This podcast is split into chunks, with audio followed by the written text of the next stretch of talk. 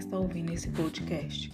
Me chamo Miriciana Corrêa da Silva e, juntamente com Estênio Alves de Souza, apresentaremos o texto de Oliveira Viana, de nome Populações Meridionais do Brasil, com ênfase no prefácio e quarta parte presentes no livro.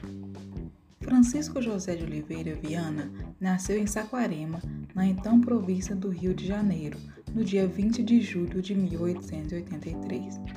Em 1905, obteve o grau de bacharel pela Faculdade Nacional de Direito na mesma cidade.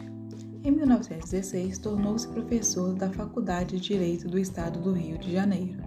Nos anos de 1920, foi diretor de carteira comercial e financeira do Instituto de Fomento e Economia Agrícola do Estado do Rio de Janeiro. Em 1920, foi diretor de carteira comercial e financeira do Instituto de Fomento e Economia Agrícola do Estado do Rio. Em 1924, tornou-se membro do Instituto Histórico e Geográfico Brasileiro. Em 1932, durante o governo provisório de Getúlio Vargas, passou a integrar as comissões técnicas do Ministério do Trabalho. Em 1937, foi eleito membro da Academia Brasileira de Letras, nomeado ministro do Tribunal de Contas da União em 1940, onde exerceu o cargo até sua morte em 1951. Oliveira Viana, com suas palavras, diz que não nos reconhecemos pela história, sugerindo o padrão inglês, francês e português, que, segundo ele, historicia sua história por milênios e nós por no máximo entre 300 e 400 anos essa perspectiva de história é em relação aos nobres. No decorrer do texto, Oliveira Viana afirma que somos um povo sem preocupação com a formação de nossa história, ao dizer que é impossível haver unanimidade do povo brasileiro, pelo seu extenso território e sua densidade social. Seu trabalho se referencia às populações rurais meridionais, no qual ele atribui a construção de nossa nacionalidade. Demonstrando sua insatisfação com a abolição, que, segundo ele, depois de 1888, o Brasil se tornou um país que parou de evoluir, tratando o regime de escravidão como uma ação amigável? Um ponto importante a respeito de Oliveira Viana é que ele é contra a República. No decorrer do texto, o autor faz comparações entre o povo brasileiro e os da Europa, que, segundo ele, somente os europeus podem se considerar uma sociedade. O autor tem ideias eugenistas e sua obra usa autores como Hatzel, Lapoud e Amon, dentre outros. Esses pensadores são eugenistas, teóricos que defendem o autoritarismo. O objeto de estudo do texto são as populações meridionais do Brasil, que são o matuto, o gaúcho e o sertanejo. Oliveira Viana ironiza ou vê a formação do Brasil como algo pacífico entre os diversos povos, como se não tivesse havido confrontos, lutas ou resistência, dizendo que brasileiros e portugueses nunca foram inimigos de caráter duradouro, dizendo que a única aristocracia presente no Brasil é a da riqueza, a da inteligência, a dos fazendeiros nos campos, a dos capitalistas nas cidades, a dos doutores por toda parte. Para ter uma consciência de sociedade ou se sentir como um povo, como um povo, deveria ter passado pelas mazelas que os anglo-saxões passaram para conquista de uma consciência política, pois não conhecemos os sentidos de liberdade como um povo e nem os sentidos da política. Uma passagem do texto que, dá, que nos dá uma ideia de como Oliveira percebia a política é a presente na página 377. Abre aspas. Realmente, essa faculdade ir bem no meio da desordem geral, esse regime de desgoverno que não impede nem a ordem, nem mesmo o progresso, nem a sua principal razão de ser, na índole do povo, no seu espírito inato de equidade, justiça e moderação, na sua fina sensibilidade moral, riquíssima de atributos nobres e cavalheirescos, em qualquer parte do mundo, tal regime em que todos mandam e ninguém obedece teria degenerado em anarquia, mexicana ou mazorca platina, efeito a sociedade regredir à época do homem das cavernas. Aqui tudo vai e vem. Fecha aspas. Estênio, nos conte mais sobre o texto. Oliveira Viana era uma pessoa, pessoa cheia de contradições, que acreditava em uma doutrina de superioridade racial, que excluía ele mesmo.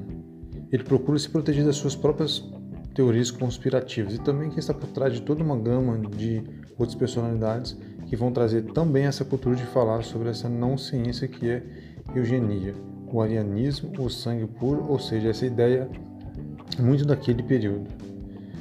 Deste modo, podemos ressaltar um aspecto de um político brasileiro de um tempo atual, que é o Sarney, que foi responsável por essa edição do Senado, e há artigos, pelo menos no CGN, ressalta que o mesmo utilizava Oliveira Viana para oprimir negros no Maranhão, em que os estudos diziam que, que o pior delegado negro brasileiro era do estado do Maranhão, usufruindo as ideias eugênicas de, Oliveira Viana, oprimindo a classe negra e a classe mais pobre. É, é preciso né, contextualizar o lado negativo, porque na construção, na construção do Estado de Getúlio Vargas, todas as ideias subiram junto com essa formação.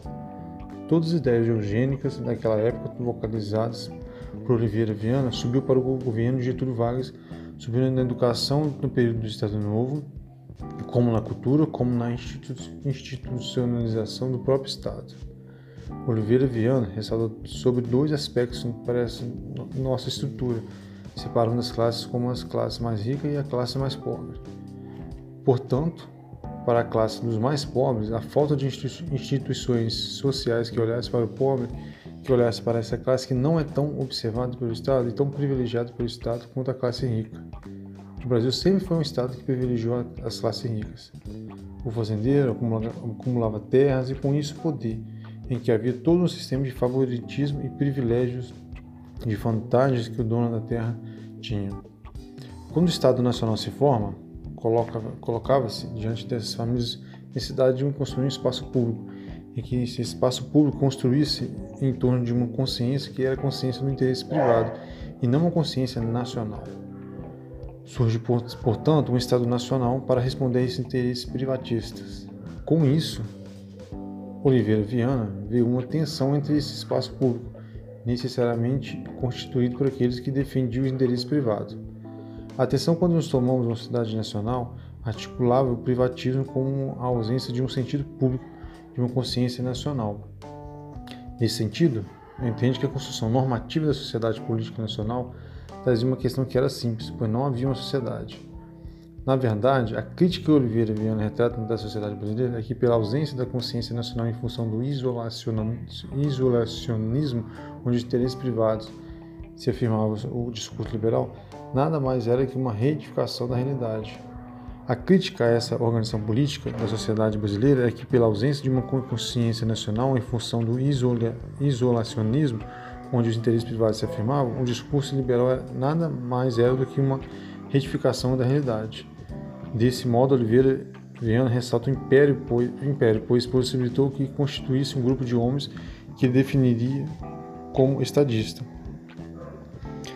Levando-se em conta que foi observada a realidade política partidária atual do Brasil, tendo como lente os pressupostos de Oliveira Viana, assim como os de outros intelectuais preocupados com a formação de nosso país, requer uma habilidosa capacidade de revisão conceitual interpretativa que, por sua vez, só é alcançada por meio de análise altamente contextualizada e efetivamente ponderada pelas novas dinâmicas políticas, sociais, culturais e econômicas existentes no Brasil contemporânea.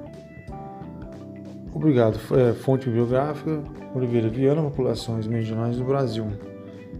E isso foi o nosso podcast de, o de hoje. Grupo Miliciano, Correia da Silva e Alves de Souza. Boa noite, muito obrigado.